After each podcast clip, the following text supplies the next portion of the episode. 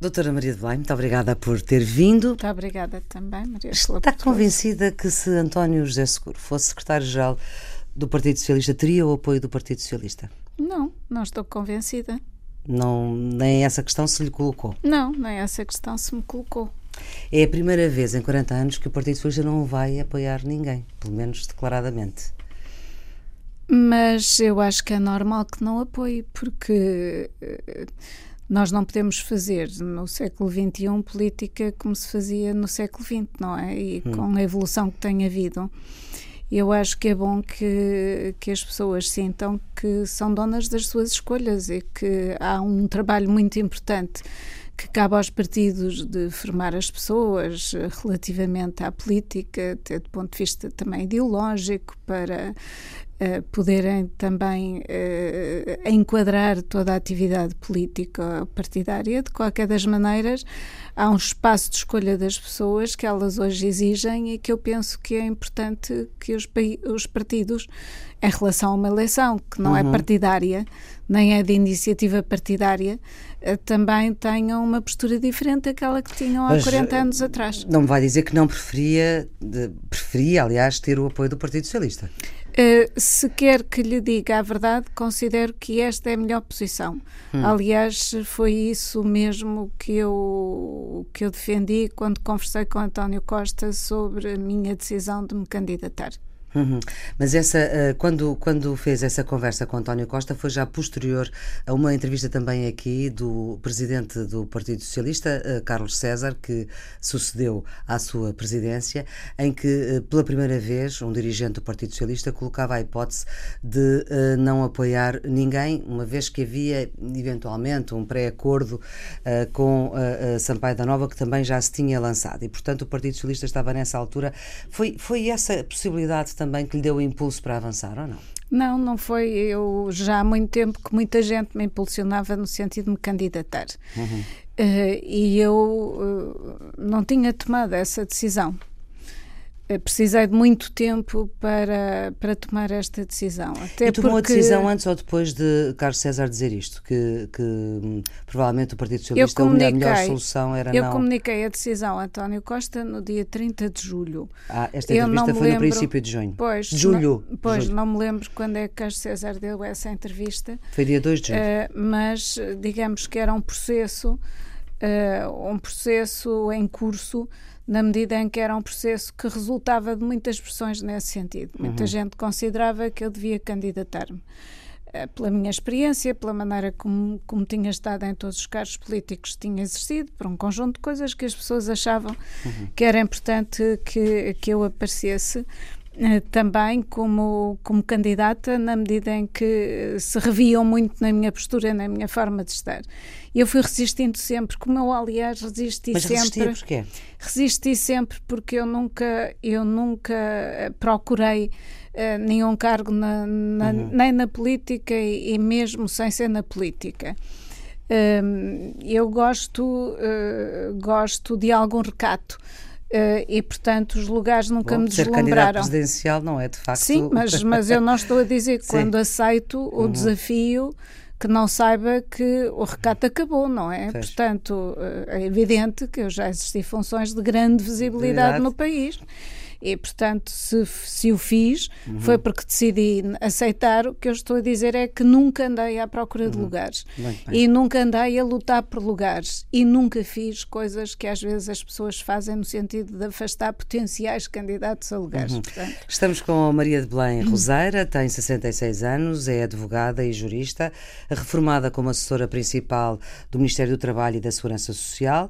A sua primeira experiência governativa, espero não estar enganada, foi como secretária de Estado da Segurança Social do 5 Governo Constitucional, que era liderado pela engenheira Maria de Lourdes Pintacilgo. Exatamente, foi em um 1974. Governo... Mas deixe-me só precisar uma coisa: é que eu sou reformada só depois de ter saído de deputada, porque apesar de Sim. já poder ter esse estatuto. Mas com 66 anos? Optei, pois, mas Sim. optei por, uh, por ter um vencimento de ativo, embora até fosse inferior, tanto quanto me disseram, ao que seria o meu, a, a minha reforma. reforma. Uhum. Uh, e, portanto, uh, realmente trabalhei com a engenheira Maria de Luz Pinta Silva. Foi um governo curtíssimo e instável. Foi um governo curtíssimo na Secretaria de Estado e depois uhum. também muito curto como Ministra dos Assuntos Sociais mas era uma época de grande envolvimento das Sim. pessoas e em que nós trabalhávamos uh, horas e horas e horas infindas em cada dia. Eu penso que ninguém dormia mais de 3, 4 horas por dia. Portanto, eram todos Marcelo muita... Rebelos de Souza em potência. Não, não, não, não digamos que ele seja o paradigma das pessoas que dormem pouco e trabalham muito. Também Sim. lhe acontece isso, mas há muitas pessoas neste uhum. país e, e, nessa época havia realmente um, uma grande motivação, um grande entusiasmo. E portanto, e, mas foi a sua. E portanto uh... foi o meu batismo em termos de, de, gabinetes, mas já trabalhava na Direção-Geral da Previdência, uma vez que uma Maria Flor Petroso disse, eu sou advogada, uhum. mas uh, para fazer o estágio de advocacia nós não ganhávamos dinheiro e há época em quando não, não tivéssemos o nosso, a nossa autonomia financeira, não éramos autónomos do, de, de quem nos financiava financiava, que eram os pais, pais. no meu caso, não é?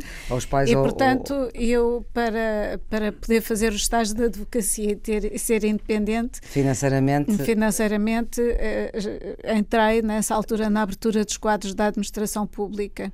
A novos, a novos licenciados, entrei em 73 3, e foi... Exatamente.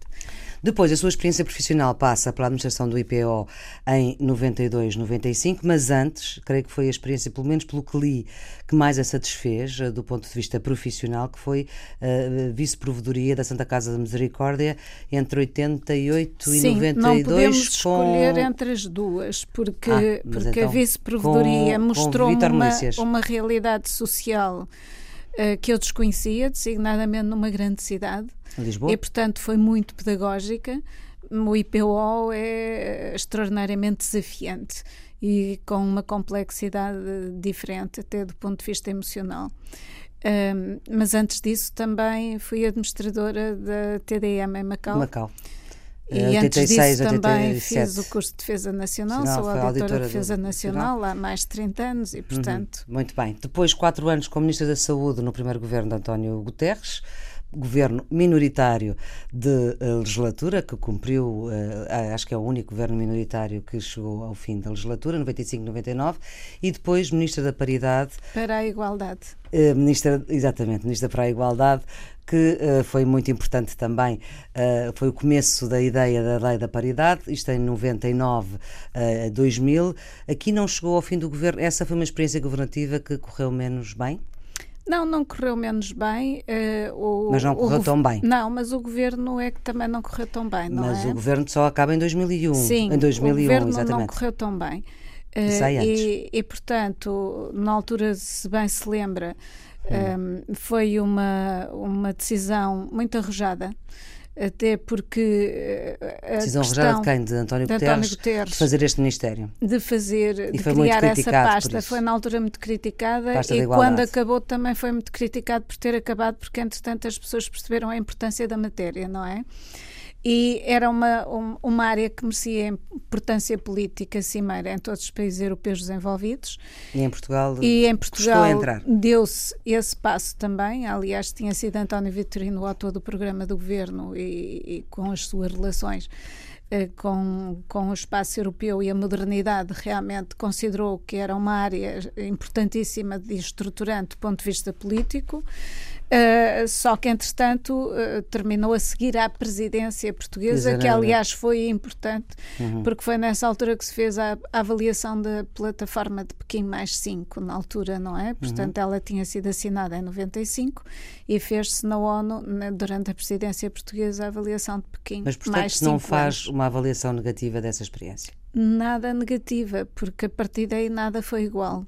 E, e facto, sobretudo. Sendo mulher na política, hoje, de facto, se olharmos para o Parlamento, a lei da paridade, aí sim, sim. a lei da paridade, que ainda não é paritária, portanto não é 50-50, uh, mas enfim, o que é certo é que hoje sim, temos um Parlamento muito diferente, muito diferente. creio 33%. 33%, na medida uh, em que se considera que uma participação inferior a 30% não, não influencia a decisão. E, e, portanto, digamos que é com base nestes estudos que, que se cria esse conceito para a hum. paridade, no sentido de que a partir de 30% já realmente já pode haver influência. Faz, como se, como se vê, não é? Como se uhum. vê todos os dias nós somos confrontados com isso. Mas se a Maria Filipe Pedroso me dá licença, claro. queria dizer uma coisa que é o seguinte. Enquanto antes da existência dessa pasta, falar de igualdade era uma coisa que era ridicularizada, depois deixou de ser ridicularizada e as pessoas passaram a perceber a importância do assunto.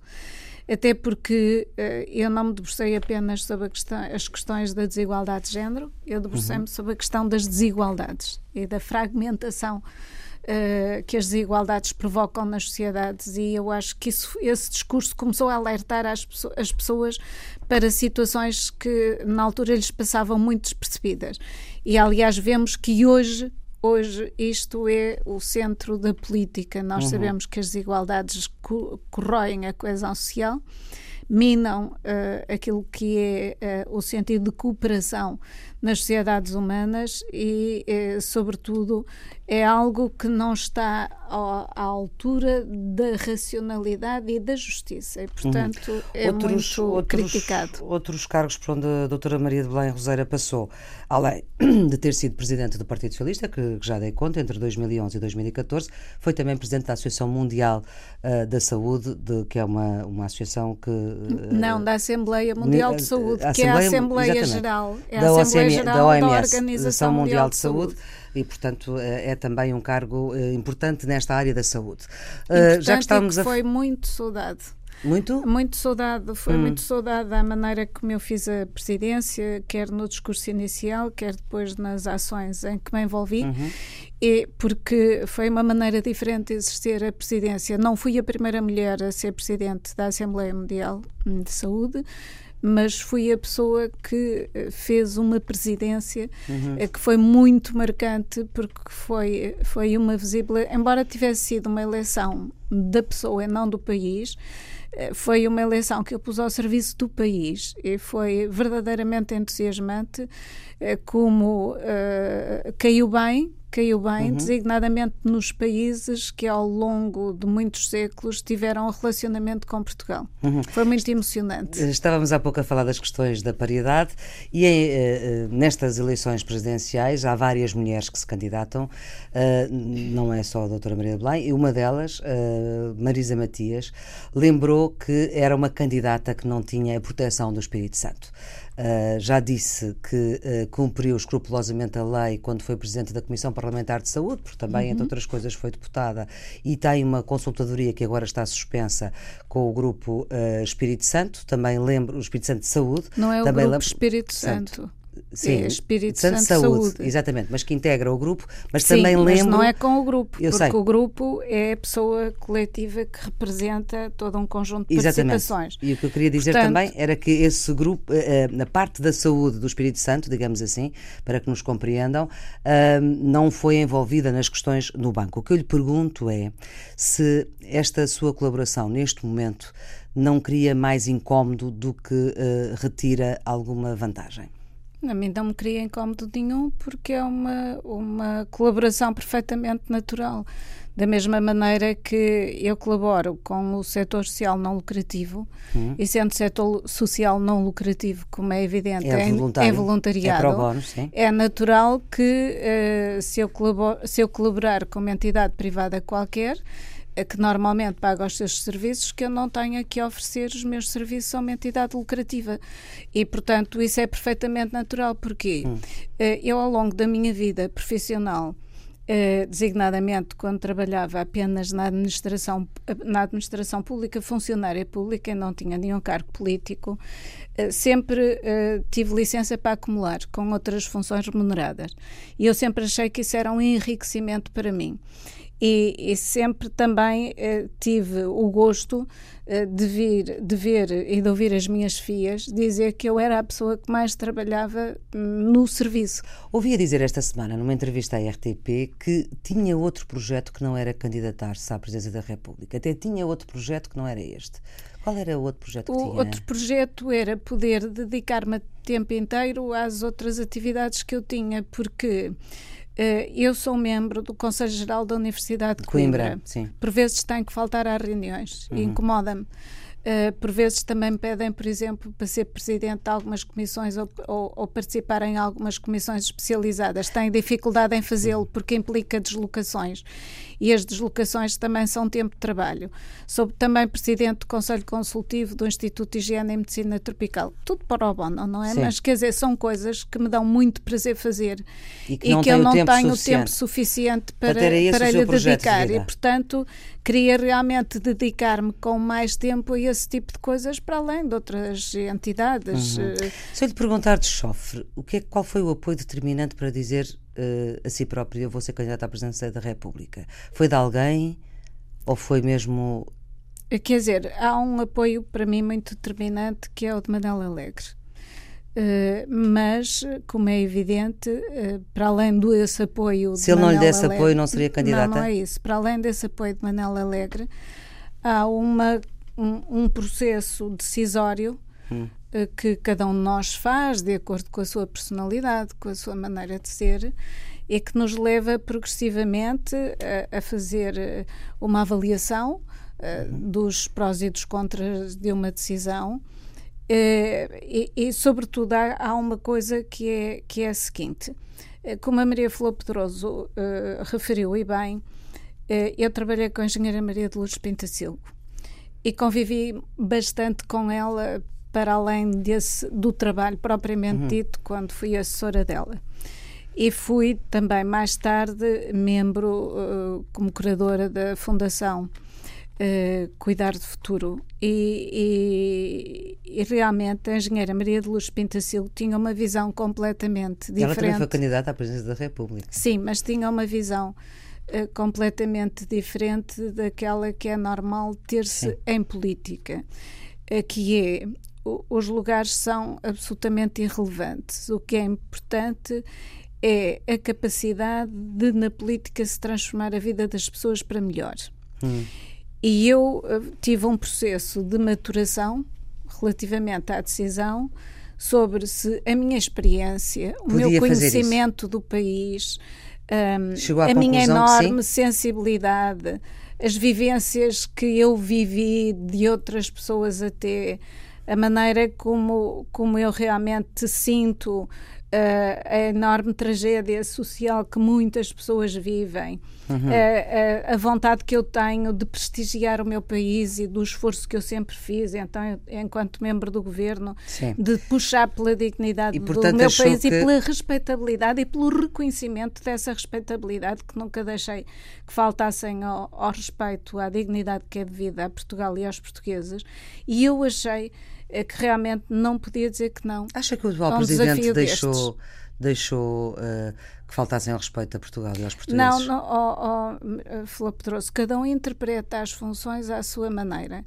Uh, e eu não interpreto uh, uh, as funções e as responsabilidades de Presidente da República, e, e muito menos agora, numa perspectiva de, de, de criticar quem está nas funções, porque eu acho que quando nós estamos permanentemente a criticar as instituições, nós estamos a desprestigiar as instituições. E Presidente Portanto, da República para é não desprestigiar? Não, é, não critico para não desprestigiar. Acho que não é o momento de final de mandato uhum. de estar a, a, a criticar alguém. E, portanto, eu digo é que eu tenho a minha maneira de ser a minha maneira de estar e a minha maneira de fazer. Quando eu digo que posso fazer as coisas de uma determinada maneira que a mim me agrada, é porque acha que pode? É porque acho que posso. E, portanto, é por isso que, que sei avança. que tenho um contributo, porque eu tenho uma formação, uhum. uma formação de base que não é a formação de economia, que hoje absorve todas as coisas. E eu uhum. acho que, para além da economia, uhum. as humanidades. Eu acho que um dos grandes dramas dos dias de hoje é que nós quantificamos tudo aquilo que é material e objetivo uhum. e esquecemos-nos de tudo o resto. E no caso de alguém não se lembrar, a sua formação de base é o direito. Já disse que não há qualquer questão de legitimidade política um, deste governo minoritário do Partido Socialista, liderado por António Costa, mas como é que reage quando ouve, por exemplo, dizer que uh, o líder do seu partido é chamado como o primeiro-ministro que o povo não escolheu, o primeiro-ministro não eleito ou o chefe do governo? Eu acho que isso faz parte da, da linguagem que hoje em dia se usa uh, para o ataque político e que nunca foi a linguagem que eu utilizei. agora no, no, debate do programa do governo com Pedro Passos Coelho, Paulo Pronto, Portas. mas é aquilo que eu digo, não é? uhum. é? Uh, uma das coisas que me desgostou e que me cansou do meu exercício como deputada na Assembleia da República foi o progressivo aumento da crispação na linguagem. Eu acho que é possível fazer política com muita firmeza, com muita dureza até, mas eu não gosto de, da maneira como hoje se faz política em Portugal, designadamente no Parlamento. E acho que nós continuarmos neste nível de crispação, Uh, que isso é muito negativo, muito negativo para, para a relação dos portugueses com, com a política. Uhum. É evidente que uh, muitas pessoas poderão dizer sempre assim foi. Uh, se calhar agora é, é, um bocadinho um bocadinho pior na minha leitura ou bastante pior na minha leitura e eu lembro-me de, de, estar na Assembleia da República presidida pelo Dr. Almeida Santos e de muitas vezes ele interromper os deputados dizendo que aquele, aquele léxico não era um léxico parlamentar. Ele não deixava chamar acho, mentiroso nem dizer deixava, que era uma mentira, dizia que era uma inverdade. Exatamente. E eu acho, porque as palavras ferem e as uhum. palavras muitas vezes rompem a capacidade de entendimento entre as pessoas. É evidente que para mim é muito natural que o, o, o, partido vencedor das últimas eleições, que foi o PSD, e que fez eh, logo a seguir uma coligação com o CDS, tivesse uma grande expectativa de governar. E, portanto, é natural que não goste da solução que foi encontrada. Agora, o que também é uma realidade é que no nosso regime eh, constitucional um, o governo emana do Parlamento e, uhum. portanto, uh, se há uma solução que garante uma maioria parlamentar, essa é uma solução que pode não ter sido a desejada, pode não ter sido até a primeira escolhida, a primeira proposta, uhum. porque o Presidente da República é livre de convidar o, para formar governo em função dos resultados eleitorais e a interpretação normal, aquela que sempre foi feita, foi a de convidar o partido mais votado para fazer uh, para fazer, uh, para governo, constituir governo. governo. Agora, o que é um facto é que apareceu uma realidade nova, mas é uma realidade que tem respaldo parlamentar e uhum. ao ter respaldo parlamentar, ela encontra a sustentação na, na, sua, na sua legitimação própria. Doutora Maria Belém, deixa-me perguntar, gostava de ouvir sobre isto. Alguma vez pensou que esta realidade nova, como lhe chama, esta solução governativa, podia sair das eleições de 4 de outubro? Eh, quando uh, saíram os resultados eleitorais, sinceramente não pensei que pudesse haver esta solução. E quando se deparou com a solução, o que é que pensou? Quando me deparei com a solução, o que eu pensei é que ela realmente tem respaldo uh, na Constituição da República, precisamente por causa das razões que Já disse uh, que uh, o, Presidente da República devia impulsar, devia ter impulsado António Costa sem muitas delongas, creio que estou a citar de memória, mas Cavaco Silva tinha dúvidas que não dissipou, ouvimos no discurso da posse do Governo.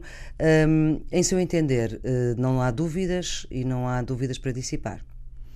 Em meu entender, não há dúvidas. Uh, o Sr. Presidente da República, a seguir uh, às eleições ou à volta das Sim. eleições, tinha dito que tinha previsto todas as hipóteses. Uh, e eu penso que não previu esta hipótese. E, portanto, ao não ter previsto esta hipótese, de certa forma, poderá ter sido apanhado de surpresa. Agora, o que é que a mim preocupa quando não se toma uma decisão rápida no sentido da estabilidade do país.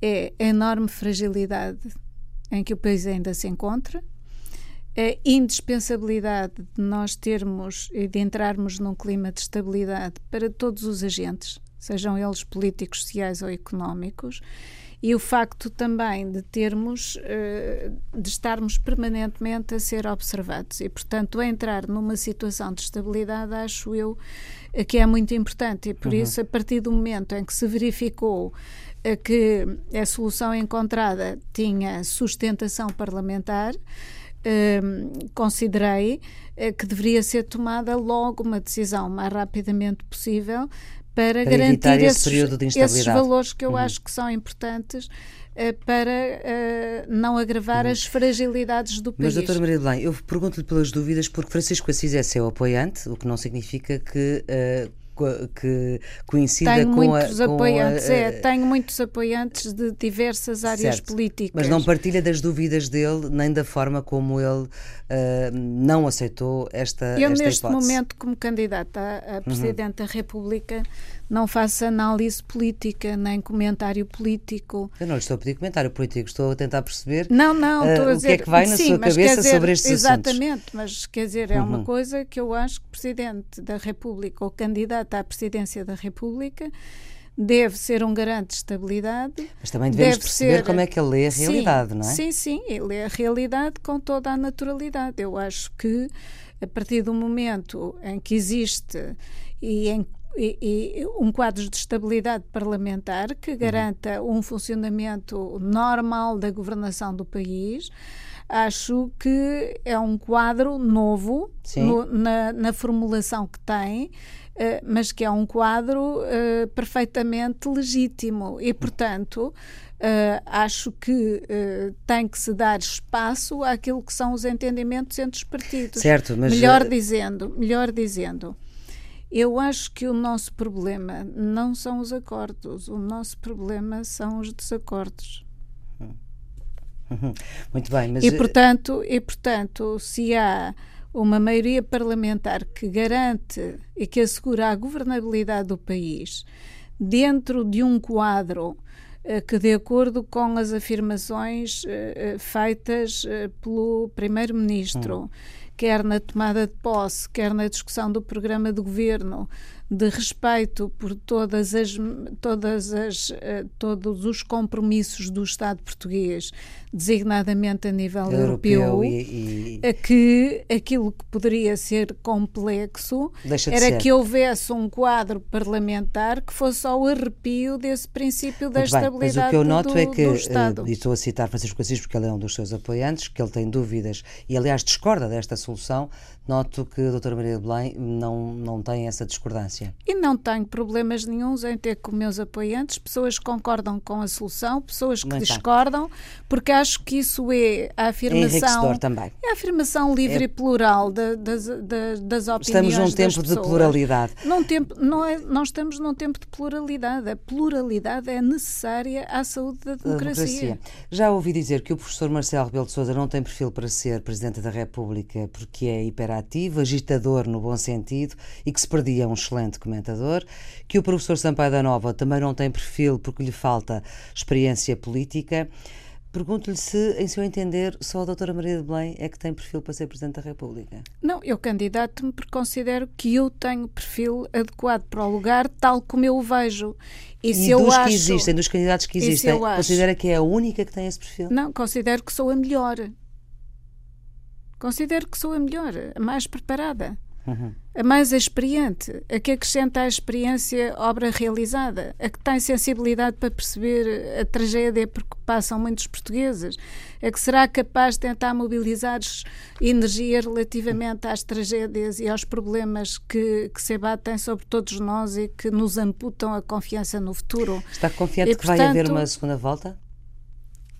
Estou confiante que vai haver uma segunda volta se houver uma segunda volta e se for Sampaio Mas da Nova... pode não haver. Pode não haver. Pode e, não haver. e acha que pode ganhar nessa, nessa primeira volta não havendo segunda volta? Eu tenho que pôr todas as hipóteses. Uhum. Perante, perante uma eleição uh, em que está na mão dos eleitores e ninguém é dono dos eleitores, uhum mesmo quando alguém se prepara durante anos e anos e anos e anos uh, para realmente exercer esta, esta, esta função como objetivo de vida, eu, como não digo, não tenho este objetivo de vida aquilo que me interessa verdadeiramente é o que eu posso fazer pelo meu país uhum. e pelos portugueses eh, se uh, merecer a confiança deles. Mas vamos às hipóteses mais prováveis e como já vimos, estes novos tempos, às vezes as hipóteses mais prováveis não são aquelas não são, que depois aquelas existem. Que acabam por e aliás, acontecer. estamos a viver esses novos tempos. estamos todos outra vez a dizer que já previmos todos os cenários Vários, e acontece um cenário diferente. Pronto, mas vamos uh, apostar aqui uh, numa possibilidade de um cenário que se houver segunda volta e se não for a doutora Maria de Belém, a, a outra candidata com Marcelo Rebelo de Sousa, que, que é um cenário provável, como também é provável que seja Sampaio da Nova ou com Marcelo Rebelo de Sousa. Vota em Sampaio da Nova? É, provavelmente, mas tem que analisar os resultados eleitorais, tem que ver, mas provavelmente. Mas tem dúvida? Não, provavelmente. Provavelmente. Mas o que eu, do que eu tenho dúvidas sim. é que não seja eu a chegar à segunda volta. E, portanto, é, a minha resposta é condicionada por isso. Sim, para votar em Marcelo Rebelo de Sousa não... Não faz parte das minhas ideias, embora uhum. já tenha ouvido muitas pessoas da esquerda dizer que o farão e muitas pessoas da direita dizer que nunca votarão Marcelo Rebelo de Sousa. Uhum. Vê-se como, como uma candidata da esquerda? Sim, com certeza que sou de centro-esquerda, uma pessoa que que é do socialismo democrático, que é construtora do Estado Social, e que considera todos o Estado votos social, da esquerda mesmo desta com esquerda. Com certeza, aliás, a uhum. esquerda conhece-me bem, a esquerda sabe bem o que eu faço, a esquerda sabe o que eu fiz no Ministério da Saúde, a esquerda sabe bem uh, a maneira como eu estou e como me comporto. Por exemplo, uh, muito pouca gente se tem referido ultimamente no meu percurso, designadamente na Assembleia da República. Uh, que foi presidente da Comissão, de Inquérito é. ao BPN. Da primeira. E penso que foi uma comissão absolutamente exemplar. E, é um dos e dados acaso, do, seu, do seu trabalho parlamentar. E por acaso, e por acaso, até fui presidente dessa comissão ao mesmo tempo que fui presidente da Comissão Parlamentar de Saúde. E foi a primeira vez, uhum. até à altura, que tinha acontecido uma pessoa acumular duas presidências, porque aquela foi muito pesada. É do BPN. Eu não saía do BPN, eu não sabia é da Assembleia antes da uma, duas da manhã todos os dias. E tinha que lá estar depois tinha, de manhã cedo. Com certeza, mas isto quer dizer só para dizer que eu trabalho uhum. muito, trabalho bem e trabalho de uma maneira em que as pessoas podem ter confiança em mim, porque sabem que eu sou absolutamente inflexível em termos de princípios e que sou independente e autónoma em relação às orientações partidárias quando aquilo que está verdadeiramente em causa é um valor mais elevado. E agora convido a doutora Maria de Belém à sua escolha musical, que é Marisa. Nós só vamos, não, não vamos ter a música de fundo, porque em fado não pode ser, temos mesmo que ouvir a Marisa. Porque é que escolhe este tema particular, que é a versão ao vivo que vamos ouvir?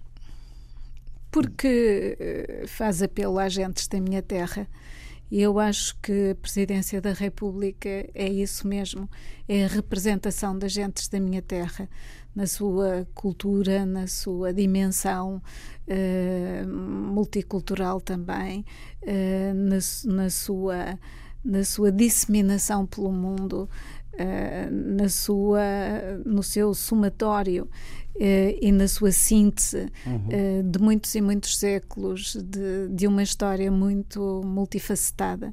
Uh, e é, sobretudo, também a história de um povo sofrido, mas de um povo que não se deve acantonar no sofrimento e que deve ter esperança no futuro, não só na sua, na sua autoestima, nas suas qualidades, naquilo que, é, naquilo que são os seus méritos, para que realmente nós possamos sair uh, do, do destino. Do destino, que é um destino que escraviza, para um destino libertador. Vamos então ouvir a Marisa. Esta entrevista, já sabe, pode ser vista uh, na RTP2 domingo, depois de uma série também de política, os influentes, mas aqui no caso política francesa, uh, pode ser vista na RTP2 e está sempre uh, nos sítios da net habituais e em podcast. Ficamos então com Marisa, ó gente da minha terra.